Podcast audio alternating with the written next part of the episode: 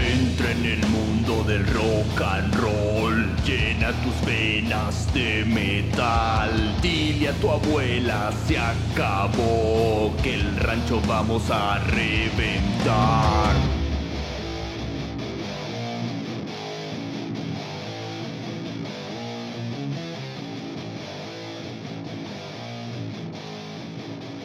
Muy buenas noches a todo el territorio podcast. Bienvenidos al Guateque Rock Show. Motivados, motivados, motivados. Buenas noches, buenos días, buenas tardes, mañana, madrugada, en cualquier horario que estén escuchando estos muchachos.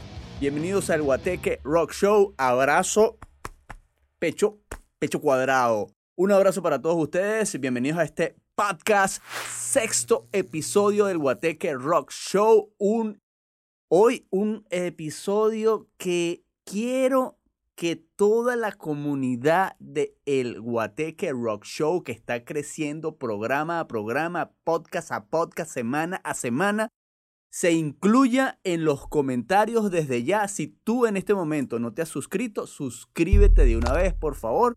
Ahí, suscríbete, link a la eh, o le das clic a la campanita y listo. Listo, mano, listo, mano. Listo. Ya estás listo. Ok, eh, el episodio de hoy está bueno, está bueno. Hay algunas cositas.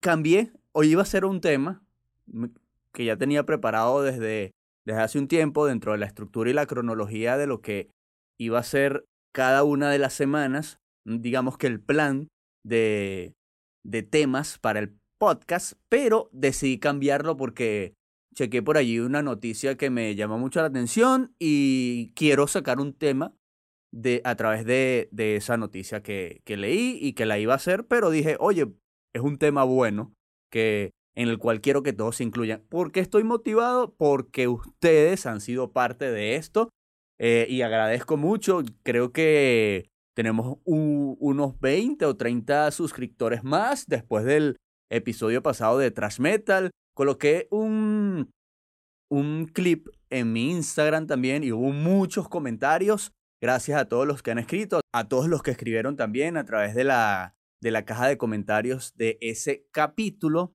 de ese episodio. Y mm, bueno, sí, eh, a través de mi Instagram fue una locura total.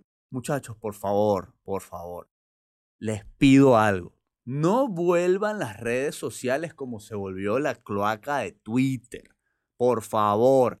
Cuando ustedes vean un video, esto voy a hacer un paréntesis aquí. Cuando ustedes vean un video, primero, busquen entender el contexto antes de hacer un comentario. Busquen hablar o hacer comentarios relacionados con el video o con el clip que vean si verificaron o si más o menos entienden el contexto. Si no, quedan como tontos, quedamos como tontos. Y eso es algo que yo hice por muchos años con la comunidad de este programa, que era el programa de radio, el Guateque de la Mega, que ahora es un podcast, el Guateque Rock Show, y yo quiero que nuestra comunidad sea una comunidad cero toxicidad, una comunidad que aporte, una comunidad que dé, que dé comentarios que tengan sustancia, que tengan, que, que tengan, que lo tengan, que lo tengan. Y esas personas que escriban acá están aportando a todo el contenido posterior de este podcast. Es decir, ustedes van a ser parte de esto. Pero vamos a hacerlo con un poquito de inteligencia. A pesar de eso, estoy feliz. Estoy feliz porque ustedes se activaron, se activaron. Lo hicieron más a través de mi Instagram, eh, que quisiera que todos los comentarios que recibí, voy a leerlos, voy a leerlos, voy a leer comentarios, me parecen buenos. Eh, y para dar algunos consejos, muchachos, por favor, eh, de cómo debemos comunicarnos en nuestra comunidad. Vamos a educarnos desde ya, desde un principio. pero ya, fuera de todo eso, en realidad estoy bastante, bastante feliz porque el episodio pasado, pues algunas cositas crearon polémica para allá, para acá. Pero eso es lo bueno, que se cree todo este ambiente de, de la cultura, del rock y del metal y todo eso. Yo lo dije en el episodio pasado, los eh, fanáticos del trash son un poco complicados. Yo los conozco, muchachos. Yo también soy fanático del trash. Mejor, mejor dicho, yo no soy fanático de nada. no les recomiendo que sean fanáticos de nada, pero los seguidores del trash a veces son un poquito tóxicos y eso es lo que no debería ser. Em, pero más allá de eso, eh, está bien, está bien, vamos, vamos, vamos bien como debe ser. Voy a, ah, bueno, antes de, que, de, leer algunos de los mensajes y, comentarles un poquito de lo que coloqué, del clip que yo coloqué del episodio pasado a través de, mm, de mi Instagram, que aquí le dejo todas mis redes. Eh, ahí están todas las redes y todas las vías para que se comuniquen. Además, vamos a tratar de hacerlo y a canalizarlo por acá, por la caja de comentarios. Y mm, bueno, eh, antes de eso, ya saben, sigan mis redes sociales, nos pueden escuchar en Apple Podcast, Google Podcast, en Amazon Music, en Spotify. Eh, en Spotify hay audio y video. Y bueno, acá en YouTube, bienvenidos muchachos, esto es el Guateque Rock Show y vamos a darle con esto. Ah, por acá, ajá, voy con esto en mi Instagram, aquí les dejo mi Instagram, aquí está. Y voy a, yo dejé un clip Voy a explicarle. Voy a, meterlos dentro del contexto de esto. Yo coloqué un clip del episodio pasado que, en el cual dije que... Mm, mejor dicho, fue un extracto del top 5 que hice de los mejores discos del thrash metal. Muy bien. Cuando yo dije eso en el episodio pasado es mi top 5. O sea, yo no dije este es el top 5, no. Este es mi top 5. Este es un top 5 que yo decidí y lo dije y lo expliqué también en el, episodio que realmente es un es un top que yo escojo por la influencia de estos discos. Incluso yo puedo hacer un top 5 y así se los digo. Ustedes pueden hacer un top 5 de los 5 discos que más les guste. Es más, pueden decir, estos son los mejores discos del trash para mí y son 5 discos de Slayer por ejemplo. O de, no sé, de Overkill, para no decir Metallica o Megadeth. Puedes decir, o, de Anthrax. Cinco discos de. Y esos son los mejores discos del trash. Cada quien puede decirlo. Entonces yo coloco en mi Instagram mi top 5, que fue el que coloqué en el episodio, un extracto de un minuto y medio, y coloco cuál es tu top 5 del trash metal. Muy bien, eh, me gustó mucho porque hubo muchos comentarios está bien, pero nadie dio su top 5. Y yo voy a, voy a leer los comentarios para que está bien, repito, está bien. Pero si yo digo, por ejemplo, que eso es lo que pasa, voy a, voy a ir más allá. Twitter. En Twitter alguien coloca algo o un video sin contexto.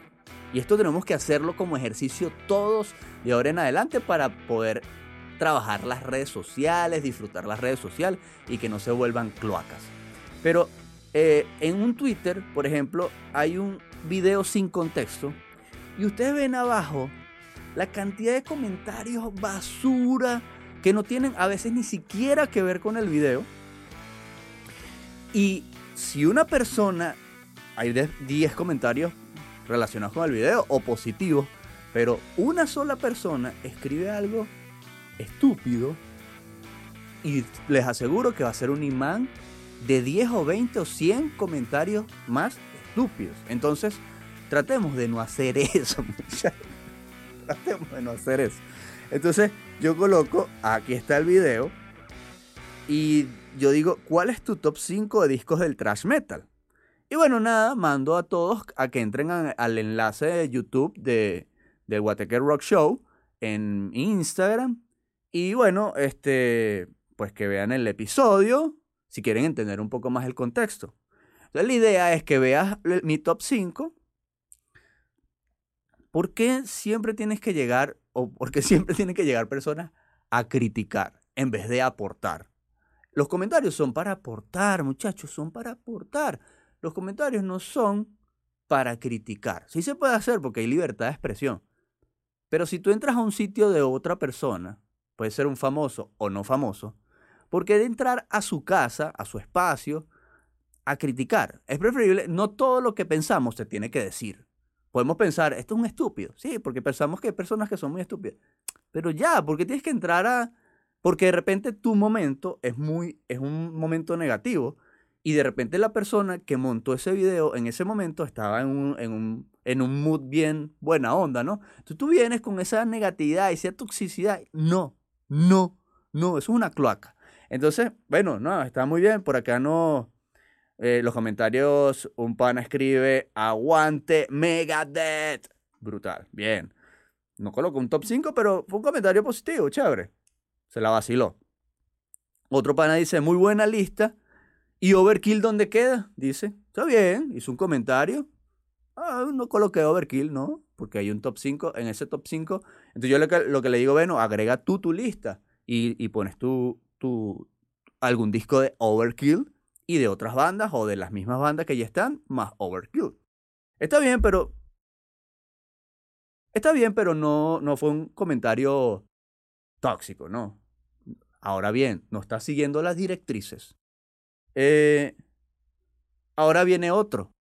Este sí es un comentario tóxico. Chamo, póngase a escuchar trash. ¿Cómo es? Y déjese de inventos que eso es speed metal. Solo Raining Blood y Bonded. Ok.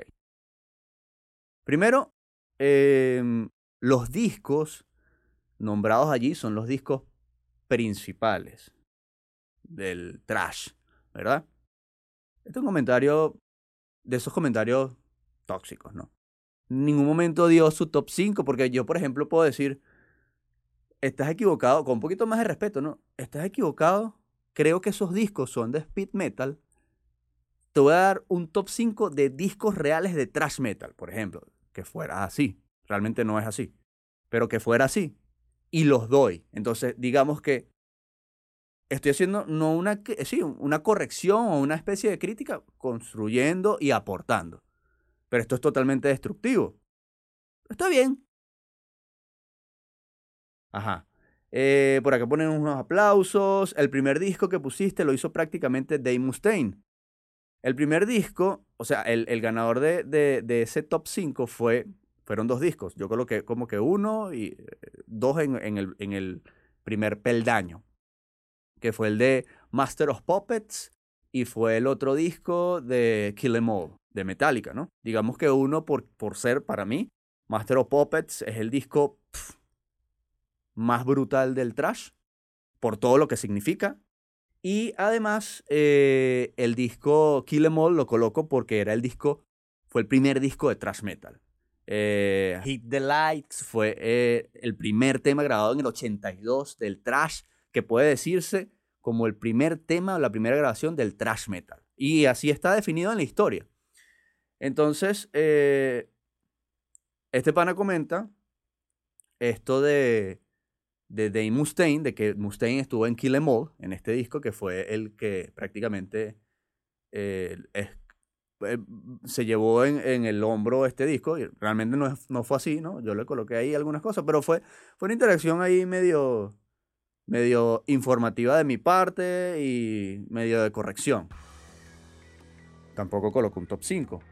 Otro pana llega y dice, Félix, eh, pero yo iba a decir quién era. Ustedes se pueden meter en mi Instagram y leer todo esto en realidad.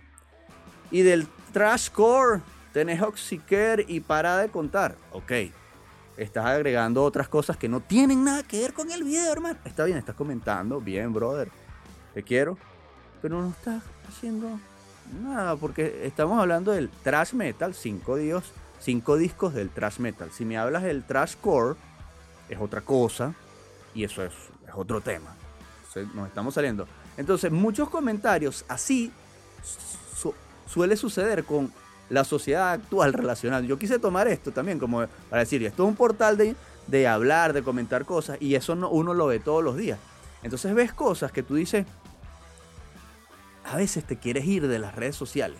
¿Por qué? Porque entras y lo que ves son como que los, las cosas más negativas de cada persona en su día, sus estrés, sus frustraciones, su, su mal mood y todas estas cosas. Y por acá, hell fucking yeah.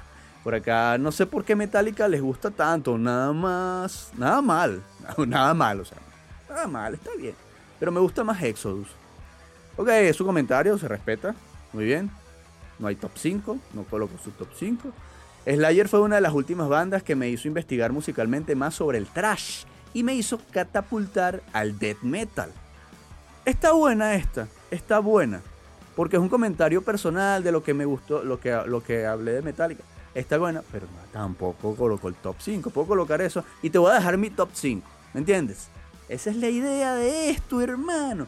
Entonces por acá otro dice Unjustice for All y coloca unas manos así cornuta, arriba. Eh, cool, ¿sí? Cero toxicidad. No seguimos los lineamientos, pero cero toxicidad. Está bien, me gusta todo esto. Todos estos son positivos. Eh, los tóxicos también, porque a veces con los tóxicos uno, uno le permite decir cosillas. Debería estar al menos uno de Testament. Esta es una vieja oyente del Guateque de la Mega y está activísima con, con el podcast actualmente. Oye, sí, debería haber uno de Testament, puedes agregarlo en tu top 5 también. Y, pero cool, cool, bestial, excelente, Kill Em All, Unjustice, eh, ah, y Unjustice coloca este pana. Obviamente no podía faltar Mega, obviamente no podía faltar. Este sí tiró puro, caramelo. Fui fino, fino, fino, bien. No dejó su top 5, pero bien, está bien. Todos, yo digo, repito, todos están bien. Solamente creo que hay uno sí como que mucho más tóxico ahí, pero... Eh. Eh, Master of Puppets, Rose in Peace, eh, Pleasure to Kill y Season in the Hades. Aquí hay uno. Uno, dos, tres, cuatro. Le faltó uno, pero está bien. agregó su top. Agregó su top. Y otro pana, este dice, y los clásicos discos de bandas de trash alemán como Creator, Destruction, Tankard, Sodom y otras, coloca este pana.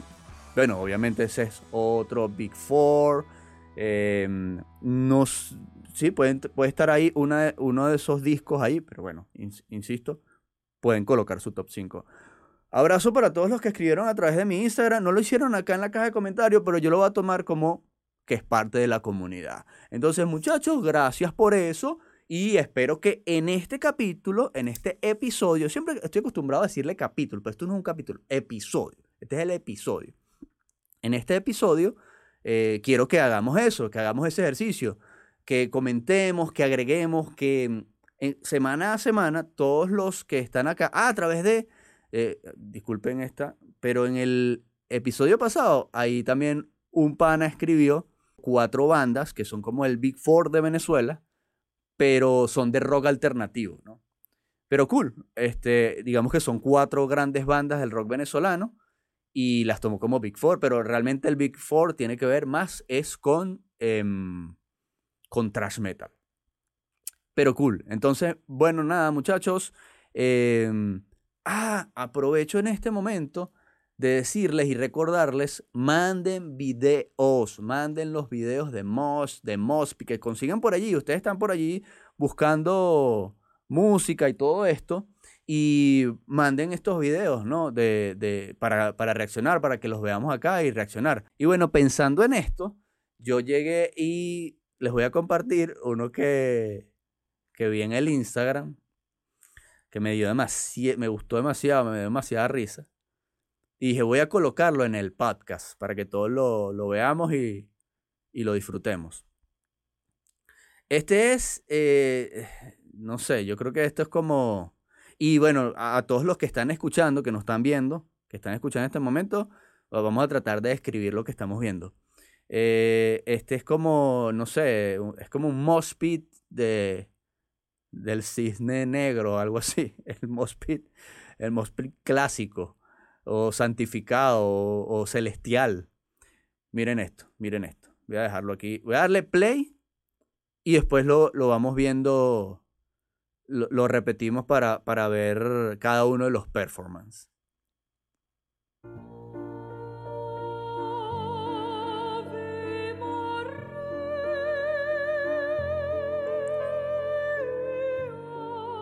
Lo más épico es la canción.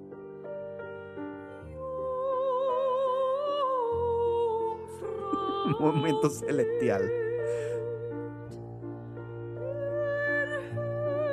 El vaso volando. Vamos a verlo de nuevo, vamos a verlo de nuevo. A ver. La, canción es épica. A mí me encanta este. Este que está ahí con. con el air guitar. Ahí lanzando manotazos, lleva, lleva. Pero es que simplemente unos manotazos. El que, el que está ahí adentro tiene que estar pendiente de que, de que, de que hay unos golpecillos, pero tampoco es que te lo va a reventar la cara, ¿no? Ah, pero aquí llegó, miren este que está aquí. Peloncito este. ¿Ustedes recuerdan Fast and Furious, la 1? Rápido y Furioso 1. Eh, Héctor. Héctor, el, el, el, mexicano que creo que en todas las películas se llama Héctor. Voy a, voy a adelantar, lo voy a poner ahí. Ahí va. Mírenlo, miren. Este que está aquí. Héctor. Ajá. Ok, vamos a ponerlo de nuevo. Vamos a ver este performance. Mira, aquí yo vi uno que recibió de todas partes. Este de franelita azul. De camisita azul. Este que está acá. Ahí va. Llevo una. Le tumbaron la gorra. Ahí viene la otra. Viene la otra. Por todas partes, por todos los flancos. Ese performance sí terminó mal. Terminó muy mal. Este que está aquí. Pobre muchacho. Ese es por andar con... El, este, mira, es la única camisa de, de un color distinto en ese mosh. Ok, vamos a ver, vamos a ver el gordito este.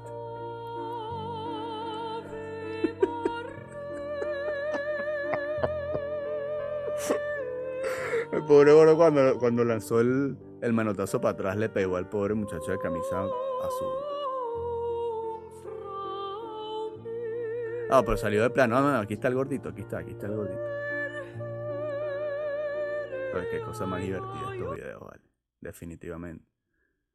Bueno, compártanme videos de esto, vamos a verlos, vamos a disfrutarlos acá, vamos a verlo última vez. Y me callo.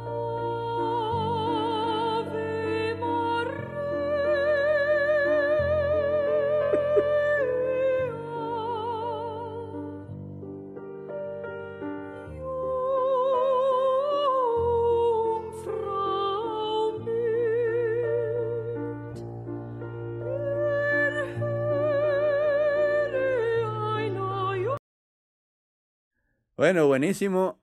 Muchachos, ya saben, aquí abajo están todos los enlaces para que entren a las redes y también pueden enviarme por las redes sociales y está el correo también eh, para que puedan enviar cualquier, cualquier video, cualquier información, pueden escribir lo que quieran, quieran pautar alguna, alguna entrevista, algún invitado para el podcast. Buenísimo. La semana que viene ya les anuncio, desde ya tenemos invitados, así que pendientes. Hay un tema uh, que quería hablarles y es esta noticia, porque el capítulo de hoy va a ser de un tema relacionado con otro género eh, del rock, pero decidí, investigando un poquito de las noticias que iba, que iba a tener para esta semana, eh, me conseguí esta noticia. Y vi otra noticia también de Soda Stereo esta semana, voy a pegar una con otra. Entonces tienen, tienen relación con algunas cosillas y dije, aquí puede haber un buen tema, puede haber un buen tema. Y, y, en el cual podemos todos incluirnos. Yo puedo hablar de este tema, puedo dar mis puntos de vista, anoté algunas cositas que me recordé y otras que me, que me vaya recordando acá. Eh, y, y, ustedes también, porque ustedes también me pueden agregar a los temas que yo, que yo hable acá en el podcast. No tengo eh, compañero, ustedes son mis compañeros. Mucho más divertido porque ustedes son parte de esto. Y así siempre fue. Cuando yo hacía el programa de radio al aire, eh, era el feedback era inmediato. Acá no, aquí es como que semana a semana, pero por eso estoy leyendo los mensajes de ustedes y toda la cosa, para que sepan de que no están malgastando su saldo, ni sus megas, ni su internet, escribiéndome o escribiéndole al Guateque Rock Show, sino que yo estoy tomando de verdad todo lo que ustedes escriben muy positivamente y también, bueno, difundiéndolo porque la idea es eso, que ustedes sean parte de esto. Entonces la noticia es la siguiente. Mickey D, que es uno de los últimos integrantes de, de Motorhead, o de Motorhead, eh, eh, hizo, lo entrevistaron en un portal de rock, de metal, llamado The Metal Voice, donde le consultaron que si el guitarrista Phil Campbell saldría de gira como Motorhead. Y, él, pues Mickey D, que eran los, los integrantes que quedaban de Motorhead luego, o los que quedaron de Motorhead luego de la muerte de Lemmy Kilmister. Y el, el título dice así, nunca saldremos de gira con el nombre de Motorhead. Nunca saldremos de gira con el nombre de Motorhead, dice él. La noticia dice, ante esta pregunta di, o la pregunta que les acabo de decir, em, porque la, pregunta es la siguiente, ¿saldrían de gira como Motorhead y alguien reemplazando al fallecido cantante Lemmy Kilmister? Para quien no sepa, el vocalista de Motorhead era Lemmy Kilmister. Yo sé que los que están en esta comunidad lo saben. Él falleció. Pero quien no sepa, bueno, pueden buscarlo así, Lemmy con doble M Y, Kilmister, y ahí pueden y ahí pueden encontrar toda la información. Y la respuesta de él fue ante esta pregunta fue muy tajante al descartar dicha idea. No, no creo que los fans quieran que lo hagamos. Eso para mí es pasarse de la raya. Nunca, nunca, nunca saldremos de gira con el nombre de Motorhead y traeremos a otra persona para tocar las partes de Lemmy. O mejor dicho, será, y no traeremos a otra persona. Aquí dice y traeremos, pero dice y bueno, nunca, nunca, ajá, y nunca traeremos a otra persona para tocar las partes de Lemmy. Eso nunca ocurrirá. Bueno, yo estoy un poco de acuerdo porque creo que Lemmy Kilmister, además de que ellos no son los, los pioneros de esta banda, los fundadores, ellos son los que reemplazaron a los antiguos integrantes fallecidos, el único que daba era Lemmy. Y después decir, vamos a salir con Motorhead sin Lemmy, o sea, creo que es absurdo, también es, un poco irrespetuoso. Eh, para la memoria de Lemmy, que fue el fundador y fue.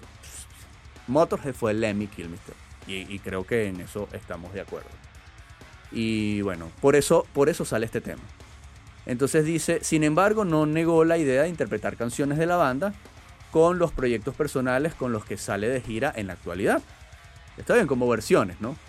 Y recordando la memoria y recordando la banda. Está bien. No entiendo por qué los fans se quejan tanto de eso, no lo entiendo. Porque lo único que tienen que hacer, si tienen tantos problemas con ello, es dejar de escucharles y dejar de seguirles. Pero hay gente que ahí fuera que sigue queriendo escuchar esas canciones. Dicho esto, hay que hacerlo con respeto y buen gusto.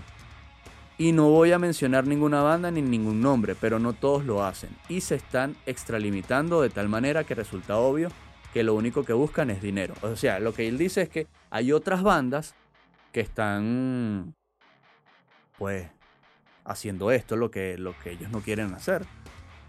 Pero en fin, yo soy sincero, hay excepciones. Hay excepciones. Creo que hay excepciones, pero aquí es donde vamos a desarrollar este tema. A partir de este tema, yo justamente esta misma semana estaba viendo que Zeta Bocio, bajista y compositor de Soda, junto a Charlie, y un grupo de, de vocalistas han hecho una gira de Soda Stereo. De Soda Stereo, sin Gustavo Cerati, obviamente. Estamos claros. Em, y, y, bueno, nada, la gente lo ha recibido muy bien. Yo he visto los comentarios y la gente está feliz. Yo. A mí me parece raro. A mí me parece raro. No digo que no me gusta, pero a mí me parece raro. Pero es porque como que yo soy demasiado fanático de Cerati. Yo soy demasiado ceratiano. Y yo no concibo la música de Cerati ni de Soda Stereo eh, sin Gustavo Cerati. Entonces, en este punto es donde se plantea esta pregunta, que es la pregunta que ya la pudieron leer, pues, ¿no? La pudieron leer ahí en, en el título de este, de este episodio, que es que qué tan importante es el frontman de una banda de rock, así como Gustavo Cerati era el frontman de Soda y Lemmy Kilmister era el frontman de Motorhead. Hay un montón de bandas que realmente han tenido frontmans, frontmans que han muerto, otros que han dejado la banda y, los, y han sido reemplazados y así sucesivamente. Entonces yo tengo varios, varios que, que recordé en, después de leer esta noticia. Por ejemplo, les voy a poner un ejemplo. Y aquí quiero que discutamos este tema y que ustedes agreguen de repente qué opinan. ACDC, por ejemplo. ACDC tenía a Bon Scott. Bon Scott en los 80 en 1980, muere. Yo, de verdad, escucho a ACDC época Brian Johnson. Después, yo la descubro con Brian Johnson. Pero después yo me voy atrás y descubro época Bon Scott. Cuando yo voy atrás y escucho la época Bon Scott, yo digo, ¿cómo era imposible y si fuera sentido lo que sintió la gente y los fanáticos, los seguidores de ACDC en ese momento, cuando fallece Bon Scott? Porque Bon Scott era otro era otra cosa, eso era otro peo, eso era arrechísimo. Y Bon Scott, eh, digamos que Brian Johnson se parece mucho a Bon Scott. Y eso fue lo que pasó. Ahí ese es el primer punto. Cuando fallece Bon Scott, ¿quién puede reemplazarlo? Es que no hay nadie que tenga esa energía, que tenga ese poder, que tenga esa escena, que tenga ese, ese hard rock, ese crudo sonido del, del rock and roll, del, del crudo sonido de ACC, de esa voz, y, y que pueda interpretar los temas como lo interpretaba Bon Scott. Pero llega Brian Johnson, que era un seguidor de la banda, ya lo habían descubierto, eso es otra, otra historia. Por ahí van los tiros que lo, lo, habían escuchado, había interpretado algunos temas con la banda en uno de los bares británicos y toda la cosa. No sé si fue en Inglaterra o si fue en Australia, no sé la cosa, pero creo que fue. Algo así, o, o que era muy amigo de Bon Scott. No recuerdo muy bien la historia, pero por ahí van los tiros. Después ya haremos un podcast de eso y, y recordaré y refrescaré esa, esa, esa historia. Ustedes la pueden colocar acá y recordarla. Em, y bueno, en ese punto, bueno, en ese punto llegaron y cuando llega Brian Johnson, ahí sí, sí, por favor, sí, sí. Pero hay otro punto. Por ejemplo, está Iron Maiden. Iron Maiden también le pasó lo mismo. Black Sabbath le pasó, le pasó lo mismo. Iron Maiden tiene a Bruce Dickinson. Para mí, lo mejor que puede tener Maiden es con época Bruce Dickinson. Porque está Bliss Bailey, eh, que se vino por ahí en... del 94 al 2000, algo así, o antes del 2003, algo así. Después vuelve nuevamente. Y antes de eso estuvo Paul Diano, que fueron los primeros discos de Iron Maiden. Paul Diano era el vocalista, después viene Bruce Dickinson y otra cosa, pues. Bruce Dickinson es otra cosa. Muy bien. Está eso. Es más, hay una historia que realmente es una historia muy tergiversada. Que dice que antes de Axel Rose hubo un vocalista que fue por ahí en el 85. En el 87 salió Apetito por la Destrucción, pero antes de Axel Rose hubo un vocalista, realmente no fue así, que fue Michael Monroe, ha colaborado con Axel Rose, incluso han hecho dúo, ha hecho dúos con Axel Rose. Y se dice que era el vocalista de los Guns N' Roses. No era así. Creo que es irreemplazable. Yo creo que sí, eh, Axel Rose y cada uno de los integrantes de los Guns hicieron historia. La química de esta banda, de destrucción de esta banda en los 90 era impresionante. Pero a su vez también eh, creo que Axel Rose de verdad mm, es una influencia brutal para el sonido de los 90 y el rock de los 90, el hard rock de los 90, el sonido, esa imagen que fue majestuosa de los Guns N' Roses, es imposible que pueda ser reemplazado Axel Rose. Realmente creo que eh, Axel Rose o, los Guns es Axel Rose. Axel Rose y Slash. Realmente Axel Rose fue el, el fundador de la banda junto a Slash en la época buena, la época de oro de los Guns, yo no vería a, Guns N' Roses. puede cambiar todo, pero hoy día, bueno, el tema de la voz, que la voz ya está un poquito viejito el, muchacho, pero, pero la cosa es que fue la personificación del, crudo rock, de ese, rock eh, eh, sucio de los, de los noventas. Y cuando digo sucio era porque era la, la verdadera esencia del rock, de sexo, drogas y rock and roll y toda esa cosa. que no creo que sea muy positivo realmente porque muchos, muchos artistas, muchos vocalistas de los 90 se quedaron ahí, eh, pero porque había, hubo muchos excesos. Pero lo cierto es que era eso, pues lo cierto es que era eso y, y esa es parte de su imagen, ¿no? De los Guns. Está Black Sabbath. Black Sabbath yo puedo decir que para mí hay dos épocas, pero las dos épocas son muy buenas. Ronnie James Dio y Ozzy Osbourne. Para mí, Dio, la, la voz más poderosa del metal. Ronnie James Dio, la voz más poderosa del metal. Eh, Ozzy Osbourne, la actitud del metal, del heavy metal. Y Bruce Dickinson, la voz más educada del metal. La voz más...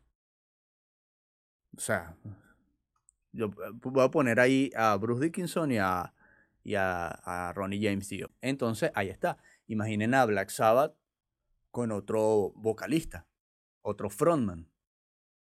Hay otro caso particular por ejemplo, Van Halen.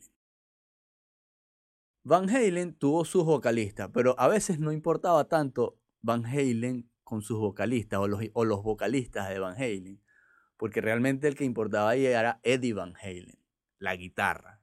Para mí, de, de, de, Van Halen era Eddie Van Halen.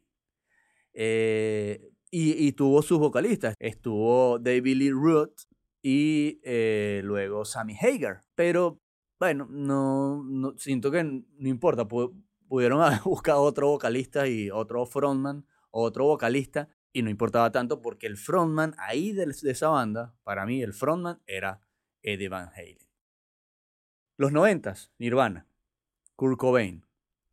¿Ustedes verían a Nirvana sin Kurt Cobain? Estoy, estoy haciendo todo esto para abrir el debate, estoy abriendo el debate ustedes verían, por ejemplo, a los Stone Temple Pilots sin Scott Wayland. Ahí. Porque en los últimos años de Scott Wayland estuvieron un poco. Poco malos con, con su voz. Y probablemente haya voces poderosas. Pero también era la actitud de Scott Wayland. Se podría ver a Alice in Chains y Lane Stanley. Yo podría decir que no. Pero yo vi Alice in Chains sin Len Stanley el año pasado con William Duval. No es la misma voz de Lane Stanley, pero es poderosa. Es una voz poderosa, también es una muy buena actitud. Es, una, es distinto, totalmente distinto. Pero también, también marca la diferencia. O sea, de verdad, también es, es un super grupo. Es un super grupo y no lo voy a negar. Yo los vi en vivo y son una explosión total desde que comienza hasta que termina. Chester Bennington de Linkin Park. Chester también es muy difícil que sea reemplazable. Y no sé quién puede hacer o quién pueda reemplazar a Chester Bennington. El año pasado vi a Sublime, que ya realmente no se llama Sublime, se llama Sublime with Rome. Incluso como Sublime, Rom Ramírez, que es el nuevo vocalista de Sublime, no aparece en los créditos, porque ya ahí ya, ya murió la historia con, la muerte del vocalista principal de Sublime, eh, Bradley, Bradley Nowell, era el vocalista que falleció. Y después se reúnen creo que en el 2009 y de ahí para acá con Ron Ramírez no les permitieron por los derechos de, de que era el patrimonio de Bradley y no les permitían tocar como, como Sublime, entonces le colocaron el nombre Sublime with Ron. Pero ¿qué pasa? Ron Ramírez, lo que yo vi, por lo vi en vivo, tiene la esencia, además de que es muy parecido el tono vocal de, de, de, de Ron al de Bradley, también era, es la actitud. Y él y, Ron Ramírez era fanático de, de Sublime, o sea, era, estaba muy relacionado con la banda. Entonces ahí estaba buena, estaba buena. Por ejemplo, vamos a hablar del rock latinoamericano. Argentina con, con Rata Blanca. Rata Blanca ha tenido varios vocalistas, pero para mí Adrián Barilari es el vocalista. O La Renga, por ejemplo, con Gustavo Chiso Napoli.